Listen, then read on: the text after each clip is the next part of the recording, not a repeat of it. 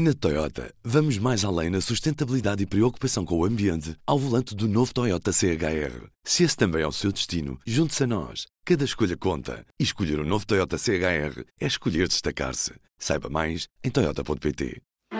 Do Jornal Público, este é o P24. A Europa diz adeus ao foguetão Ariane 5 sem sucessor à vista. Está o velho continente a ficar para trás na corrida ao espaço? 3, 2, 1, top Allumage AP, décollage. O foguetão europeu Ariane 5 deverá descolar pela última vez na noite desta terça-feira a partir das 10h30 da noite, hora de Lisboa. O voo estava agendado para o dia 16 de junho, mas tinha sido adiado por questões de segurança. Com este último voo, fecha-se um ciclo de quase 30 anos, com um total de 117 voos do foguetão europeu. O Ariane 6 está na linha de sucessão, mas o lançamento tem sido sucessivamente adiado e já só deverá ser lançado em 2024. Por isso, por alguns meses, a Europa não terá qualquer foguetão no ativo. E enquanto isso, empresas privadas como a SpaceX de Elon Musk vão ganhando cada vez mais espaço. Será que a Europa ainda vai a tempo de fazer frente à concorrência dos privados na indústria aeroespacial? Neste episódio vou falar com o Tiago Ramalho, jornalista de ciência. Bem-vindos ao P24, eu sou Inês Rocha.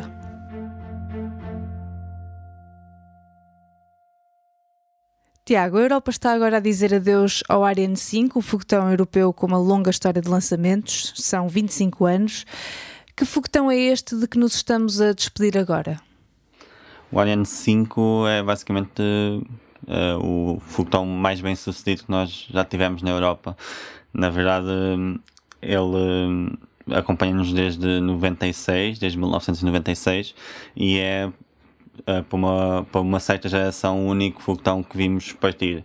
E além disso, é também o foguetão que, que colocou a Europa com com uma maior independência face a, a foguetões estrangeiros, nomeadamente norte-americanos, uh, e que também colocou um, a Europa um, numa vanguarda científica, de certa forma. Por exemplo, se nós uh, repararmos nas missões que o Ariane 5 teve ao longo destas mais de duas décadas, uh, tivemos a sonda Rosetta enviada em 2004, tivemos agora recentemente o envio da sonda JUICE, que daqui a oito anos, mais coisa menos coisa, chegará a Júpiter, esperamos, e teve também, por exemplo, um, um papel determinante naquilo que foi o lançamento do telescópio espacial espacial James Webb, um, que nos tem dado imagens fantásticas e resultados científicos também uh, muito bons, e que foi lançado precisamente com este Ariane 5. Portanto, tem toda uma história bastante importante para aquilo que é um, a afirmação europeia no espaço e, e também para aquilo que é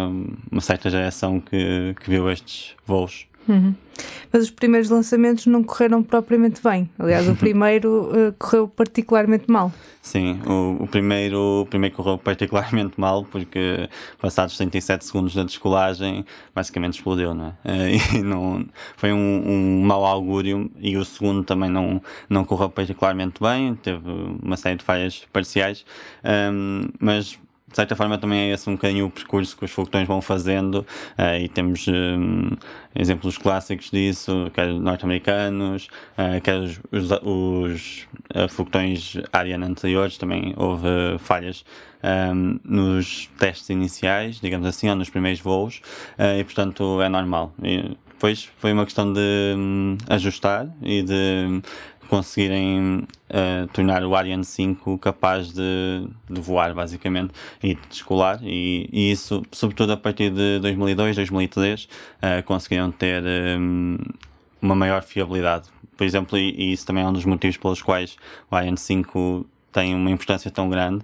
Uh, entre 2003 e 2017 houve 82 voos seguidos sem qualquer falha. Isso mostra também um bocadinho aquilo que é a importância do Ariane 5 pela sua fiabilidade e, e também por isso ele, o Ariane 5 conseguiu ter tantos voos comerciais, lançamentos de satélites, quer para países europeus, uh, quer também para empresas. Uhum.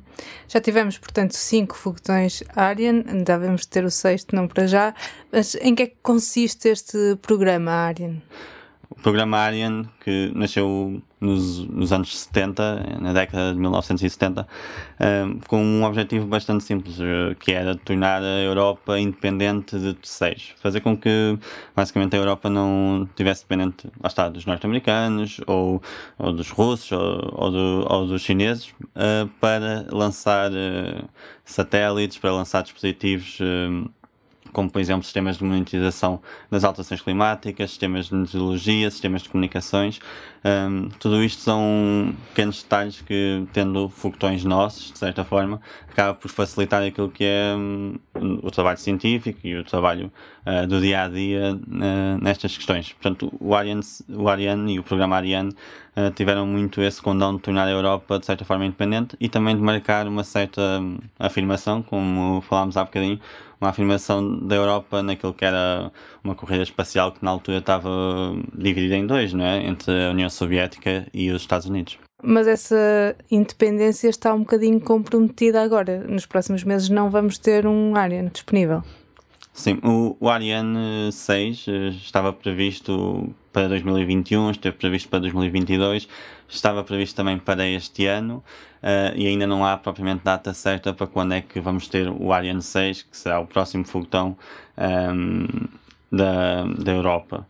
Um, ehm, e isso é algo estranho porque, na verdade, quando nós falamos de foguetões, há um, a tática utilizada normalmente é, uh, nos últimos anos do, de um foguetão, uh, temos já os primeiros lançamentos do foguetão seguinte, para preparar, para calcular problemas, como aconteceu no início do Ariane 5, por exemplo, e para um, perceber também que melhorias é que podem ser feitas. Neste caso, não existe esse, hum, essa preparação, não existe essa hum, essa sobreposição de certa forma de foguetões, uh, o que hum, é algo, é algo novo e algo que não, nunca foi feito. Por exemplo, uh, se olharmos para o Ariane 4, ele só saiu de cena em 2003, um, já sete anos depois do, do Ariane 5 começar a, a voar. E isso.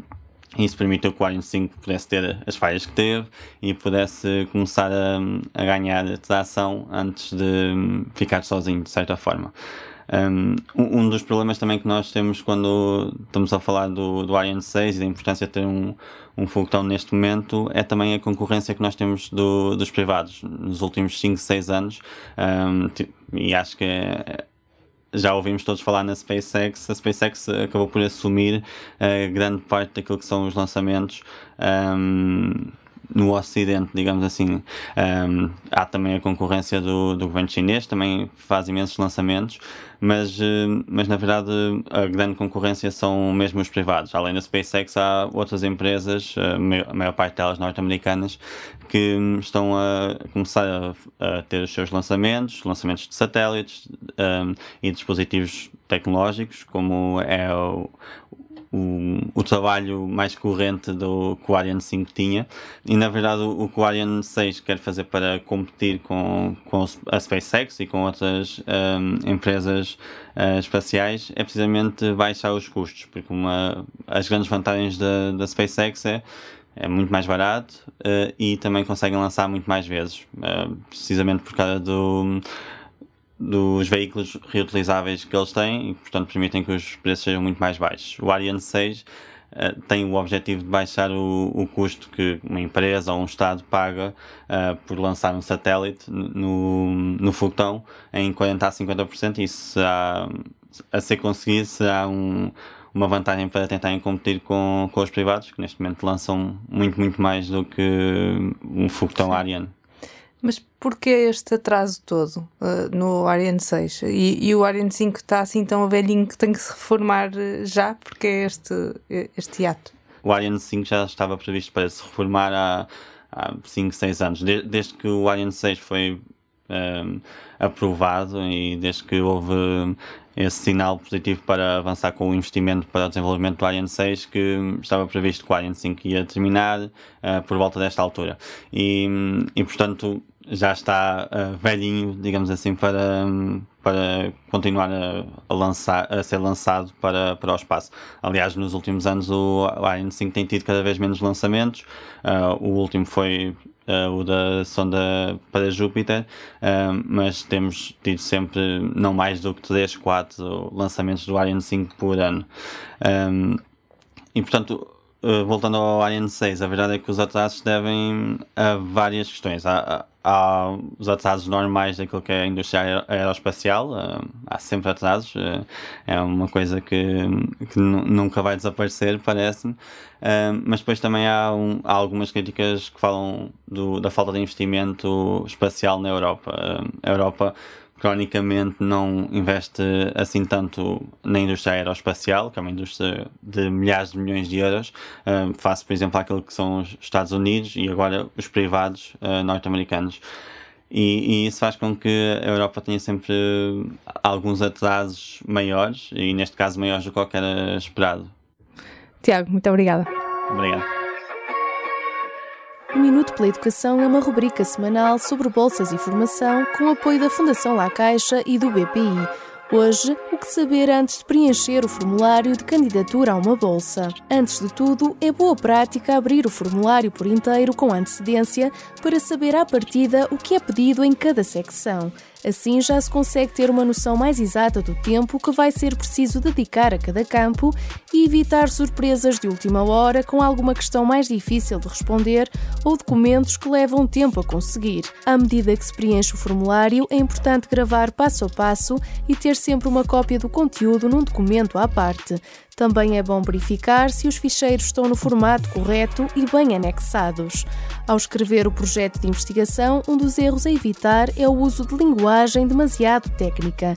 Antes ou durante o processo, pode também ser útil contactar antigos bolseiros que podem ter dicas relevantes para ajudar na candidatura. Para que nada falhe, é fundamental não deixar tudo para o último dia. Os formulários podem exigir tempo e, por vezes, surgem imprevistos. Estas foram as dicas de Pedro Rezende, fundador e diretor da Chaperone, uma plataforma online especializada em desenvolvimento de carreira para cientistas. Eu sou a Andreia Ferreira Cunha. Até para a semana.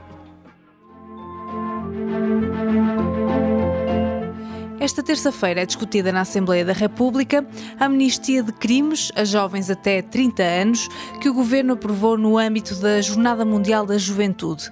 E no público vamos à história. Recordamos as três amnistias dadas por ocasião de visitas papais a Portugal. Nenhuma delas teve em conta a idade dos destinatários. Este episódio contou com a participação de Tiago Ramalho, jornalista da secção de Ciência.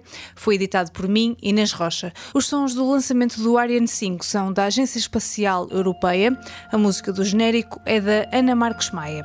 Tenham um bom dia e até amanhã.